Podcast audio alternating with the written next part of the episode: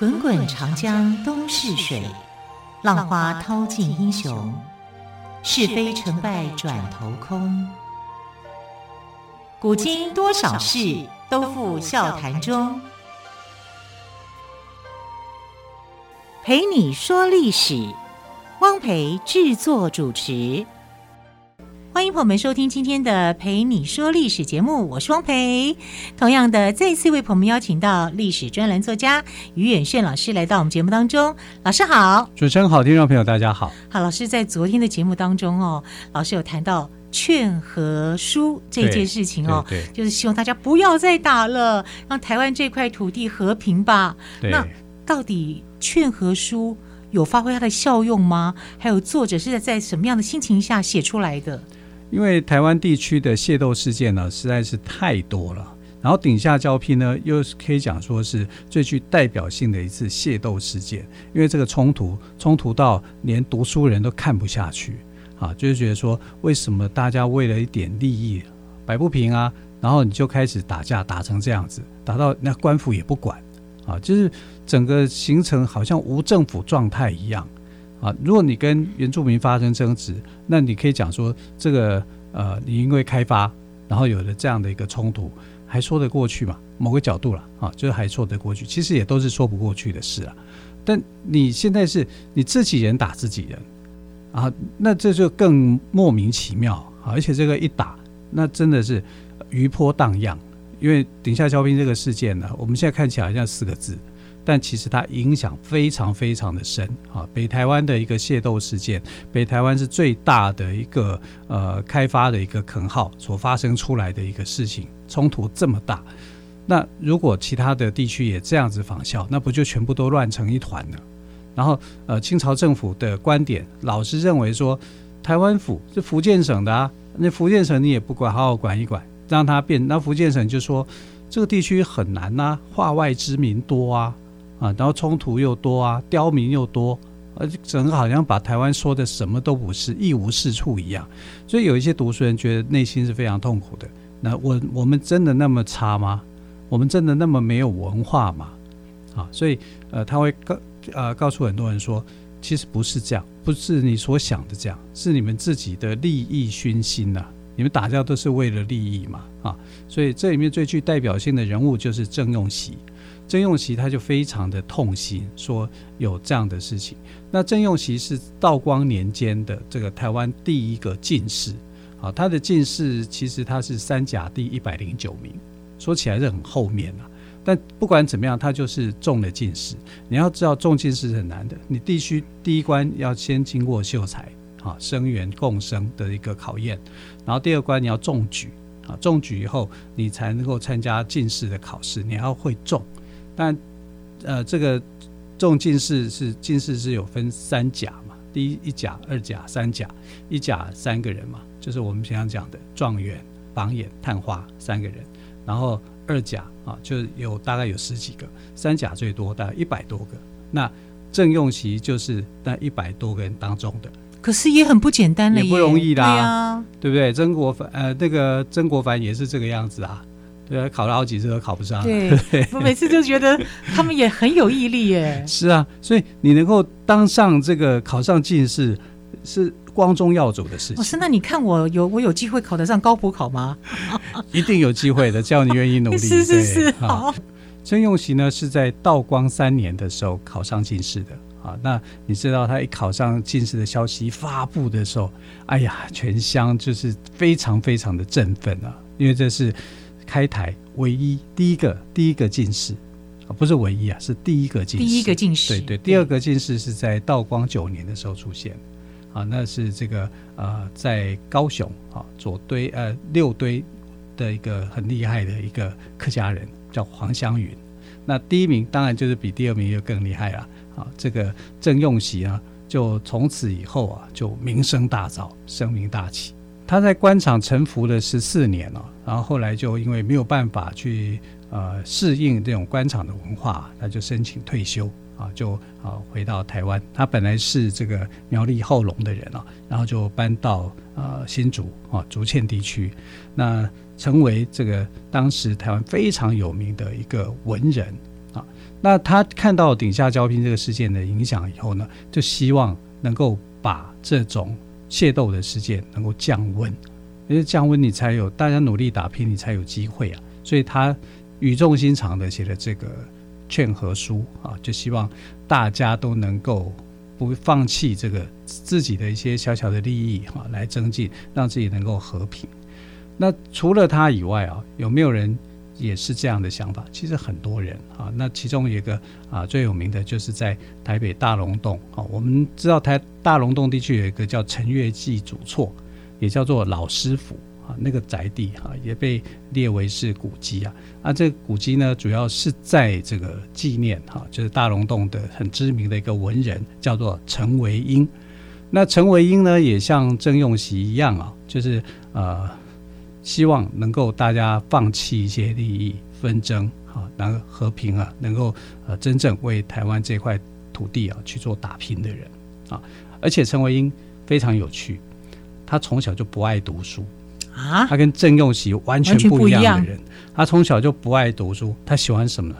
喜欢去赌博，他喜欢看人赌博，也喜欢赌博。然后他爸爸，他爸爸也是那种很有名的文人哈，叫做陈训言。你看这个训，谦逊的训，言语的言，你就可以知道说这名字多高雅，雅哦、很雅致，对，对不对？好，然后维英这个也是不错的名字啊，陈维英，维就是四维八德的维，英雄的英，陈维英也很好啊。那就想说，为什么我儿子就不爱读书呢？一天到晚就喜欢去赌博，那他喜欢赌什么呢？他喜欢去赌状元饼，状元饼，对，跟人家赌博赌状元饼，所以不，他不是赌钱呐、啊，他他觉得饼干比较好吃，是啊，跟人家赌状元饼。就好好一点的感觉，对，就可能不是这样，那这可能就是因为为什么赌状元饼呢？状元饼是据说是郑成功发明的、嗯、啊，就是战争时候用的一种像军粮一样的东西。啊，然后就鼓励大家去掷骰子啊，去赌状元饼啊，这其实是激励士气啊，啊，有一种这样的一个作用了。所以那个时代流行赌这个赌状元饼，他很爱看人家赌状元饼。我还以为他很爱吃状元饼，应该赌回来就吃吧。对，啊，那状元饼其实是什么呢？讲白一点就叫月饼了。啊，啊只是当时一个名称是这样子，然后就是郑成功那时候用这种方式啊，是不是能够增加乐趣吧？因为无聊啊，啊，士兵在那边打仗的时候有空闲的时间哦，无聊啊，就用这种去排解这种无聊的时间，大概是这样子。那呃，我们看到陈维英就从小就喜欢赌博，他爸爸这么气呀。就在想说，这孩子怎么会是这样？我们家多爱读书的人啊，怎么会出了一个这样？因为你知道，他的郑用锡后来就成为了陈维英的哥哥，他的兄弟哈，就是的老师啊。哎，老师都是郑用锡这种等级的，嗯哼，那怎么你一天到晚就爱赌博？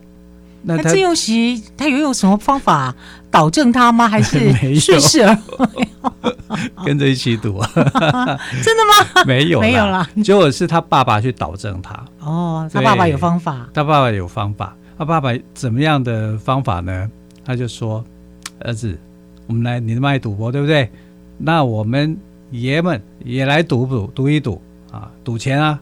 哎，赌钱。”赌钱就反正他就讲说，来啊，我跟你赌博。所以陈伟英一听到赌博两个字的时候，哦，眼睛，都发亮了。对，爸爸愿意跟我赌博，多好啊！啊，我记得我看过一部这个电视剧叫《庆余庆余年》，庆余年，庆余年有一幕也是在讲这个在赌博的事情。啊，然后其实是他利用赌博去纠正他的一些行为啊。那他这个爸爸也是一样啊，这个可这可能这个桥段跟陈维英是有关的啊。然后这个陈维英的爸爸就把他找来说：“好，我跟你赌博，赌的东西呢还是状元状元饼，状元饼是我们的赌注，可是我们不不丢骰子比大小。哎，这士兵不是都丢骰子不？”比大小吗？那要怎么比？我啊，跟你玩别的游戏。哎，这玩着什么游戏呢？陈维英会赢吗？跟你讲，陈维英输透、输惨了。陈维英输给他爸爸。对，他在想，他爸爸是一个读书人，对，不赌博的人，对，竟然还会赢。好，这中间到底发生了什么事？他们赌的方式是什么样呢？我们先休息一下，稍后再请于老师来告诉我们。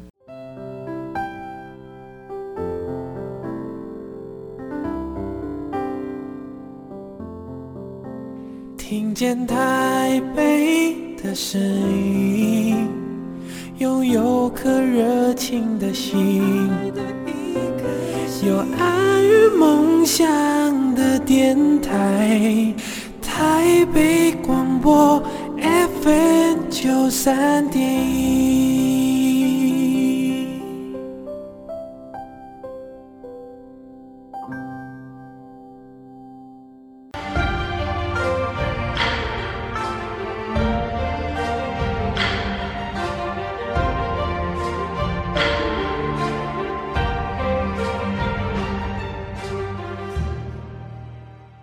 你说历史节目，我是汪培。今天特别来宾同样是历史专栏作家于远炫老师，老师好。主持人好，听众朋友大家好。好，老师，你刚刚谈到陈维英哦，他的爸爸为了劝他不要赌博，还跟他一起赌，反而赢了。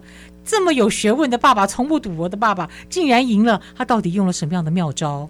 对，陈维英哦，就是不读书的小孩嘛，他这爸爸一定是非常的不知道该怎么办。他们家算是书香门第世家啦。结果子弟们都不爱读书，这到底为什么？这子弟子弟们没不爱读书，指的是陈维英了。那陈维英他又很看重，他在想说，我这个孩子不可以放弃啊。那他既然那么爱赌博，我就来跟他投其所好啊，大家来赌博。然后陈维英就在想说，我在大门口看那些士兵赌博，赌状元高赌到大的，爸爸你想要赢我，恐怕很难吧？啊，但他没有想到呢，他爸爸啊陈训言。竟然是要跟他赌什么呢？他不赌骰子啊，这骰子好像可以念成骰子，对不对？对，现在的 课本骰子，对对对，我们习惯的还是念骰子啦，对不对？但其实应该念骰子哈，因为台语叫做倒啊，洗八倒啊啊，所以呃你在玩骰子的时候呢，要很投入的话，就会讲洗八啦、逼机啦，类似像这样，这叫呼噜喝唑嘛，就会这样有乐趣。结果他爸爸不玩这一套。因为他爸爸是读书人啊，我不玩骰子、骰子，管他什么子我都不要。我们要玩的是什么？我们比诗词，比作诗词，比谁厉害，谁会作诗词。那陈慧英不读书，他怎么会作诗词呢？结果他做不出来啊，对不对？总是一二三四五六七，七六五四三二一，这算什么呢？对不对啊？那他做不出来情况之下，就糗大了。啊，就看着大家那边做诗词啊，应对的很好啊，爸爸也很满意。你看我的子弟都这么有才华，就连他的小堂弟做的都比他好。那陈维英这脸脸就丢很大，因为大家都在那边笑啊。哎，轮到你了，轮到你作诗了，我不会，我不知道怎么样作诗，糗在那里，很糗。哎呀，就一二三四五六七，七六五四三二一。一三五五一三五七二四六二四六一三五七，这样 讲相声，所以陈伟英就无法面对啊！看到家族的人这么会作诗，这么会填词，他什么都不会，什么都不会的一个情况之下呢，那怎么办呢？糗了，糗了以后，全部人都在笑他，大大小小都在笑，连连陈连他爸爸都在笑，你说不出来嘛，你就糗了。后来他。哎，一般如果你这个在竞赛里面输掉，你觉得很丢脸的话，你会怎么样？放弃了啊，反正这个我也不会，就、嗯、我不比啦。对呀、啊，就不要比。这样，陈文英不是这样的人，好胜的人。好，我今天这个输了，我下次我一定要赢回来。谁说我诗词不好的，我一定要回来，我一定要会作诗，会填词。好，他就这样子。然后他还回去跟他老婆讲，因为那时候爸爸很了解他的个性。对对对，那时候他已经结婚了，他有太太的人，他就讲说：“我今天当众受辱啊，这个诗词我都不会做，竟然还比这个东西，我就输啦。下次再比我还是会输，我一定要赢回来啊！”他就跟他的老婆在那边讲说：“啊，我要想办法怎么样赢回来，我要发奋，我要读书，我要怎么样？这样讲半天，那当妻子的人会怎么鼓励丈夫的？”很难想象哈，嗯哼，对，你会怎么样鼓励你的丈夫？我觉得他多念书啊，叫他多念书。等会他老婆不是这样讲，他老婆怎么样讲？你会读书哦，你会读书，狗都会穿裤子。对啊，那他脾气也好啊，他没有给他老婆两拳。要看老公的个性啊。陈伟英听了，我就让狗穿裤子给你看、嗯、啊，他就开始就发奋读书。啊，然后他就去找名师哦，因为哎，我已经大庭广众。爸爸笑我，小堂弟笑我，一堆人在笑话我。哎，回到家里面，我寻求一点温暖的时候，我的老婆也笑我，啊，还说狗会穿裤子，这什么话嘛？他心里头难过啊，憋屈的很啊，很别扭啊，所以他就决定啊，他要用功读书，从此要改变家人对他的看法。哎，这招可能是有用哦，所以他就真的开始认真读书哦，变了一个人。说变就变，他变了一个，所以他被台湾道哈叫做刘崇林啊啊取进这个台湾府学啊，台湾府学成为开台进士郑用锡的侄子郑用建的学生，他是拜郑用锡的这个弟子啊侄子啊来当他的学生，然后呢又因为很努力读书，考上乡试，考上举人。你看，从从此以后，这个不爱读书的人变得哇，这个故事变得好励志哦。我觉得，虽然我以五十几岁的高龄，我应该经过努力也可以考得上高普考的。其实他那时候年纪也很大，嗯，他那时候年纪也很大，然后有老婆了。然后他考上了以后呢，以前的人早婚呢，搞不好人家才二十几岁。对，或许啦。对呀、啊。那你知道，他就因为他中举啊，中举就有一个。功名嘛，就一个身份的，因为再来就是中进士了嘛，啊，然后他就这个后来你知道他当了校长，当，当校长啊，对对对，当了福州的校长哦，那时候叫做教育，育就是教学的教，育就言字旁再一个育啊，是教育哈，教育其实就是现在的校长的意思，所以他那个时候呢，你看他学问学成的非常好，因为。郑用锡的侄子也是一个名师啊，名师出高徒啊。然后台湾道又欣赏他，然后因为这样的一个欣赏情况之下，他回福建，在福州啊当了一所学校的校长，当了教育，这是很难得的。一个不学无术、整天只会赌博的孩子，竟然可以有一天当了校长。对呀、啊，这多励志啊，对不对？啊？那狗穿裤子了吗？哇！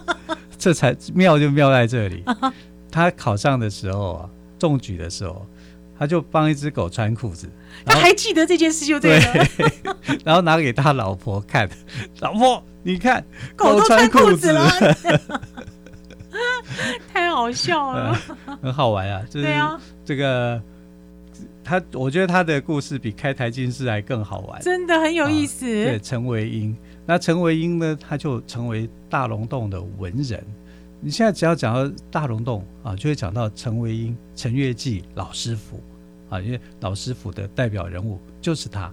其实还有一个人叫陈维藻，啊，陈维藻就是他的这个兄弟啊，啊，就两兄弟就呃共同成为这个大溶洞的文化的代表。现在大溶洞可以讲，就是说在清朝时期哦，它就是一个很会读书、很爱读书的一个象征。所以叫做有个名称嘛，叫做士林嘛，嗯啊，你看士子之林嘛，这就是这样子一个就来了，这个士林的名称就这样子过来了啊。所以呃，这个陈维英的故事啊，就告诉我们说，你以前不管怎么样潇洒放荡，只要你有心向学，你一定可以做得到。